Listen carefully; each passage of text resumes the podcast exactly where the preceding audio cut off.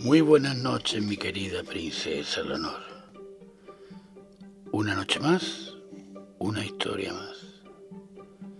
Cuentan, me cuentan que al emperador de China le regalaron 55 magníficos jarrones de la porcelana más fina. Era tanto su valor que hizo construir un palacio para guardarlos y encargó su cuidado a un mandarín.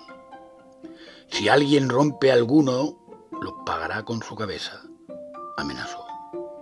El mandarín puso todo su empeño, pero acabó rompiendo uno y rodó su cabeza.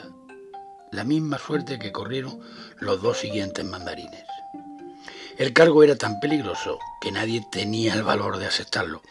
Al final se presentó un viejo sabio, tranquilo y sonriente.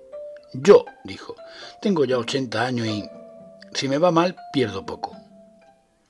Sus modales agradaron tanto al emperador que lo aceptó, pero de repente el anciano tomó un grueso palo y rompió todos los jarrones. Insensato, ¿qué has hecho? gritó el emperador muy alterado. He salvado la vida de 51 de sus súbditos, explicó el viejo. Mi querida princesa Leonor, esta historia nos enseña que más allá de las posesiones materiales, lo mejor que tenemos son nuestros valores y nuestro talento. Muy buenas noches, mi querida princesa Leonor, y sigue sonriendo.